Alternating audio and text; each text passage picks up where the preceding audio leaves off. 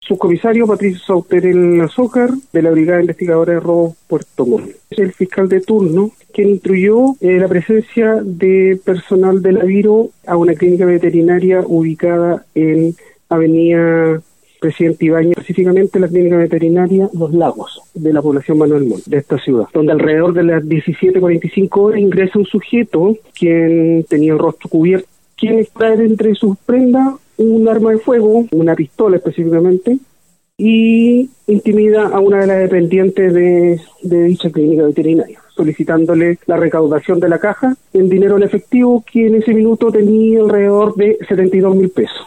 Y además sustrae un teléfono inalámbrico. Posteriormente se da la fuga este sujeto en dirección desconocida. Detectives de la Brigada Investigadora de Robo continúan eh, con diligencias a fin de lograr la individualización del imputado.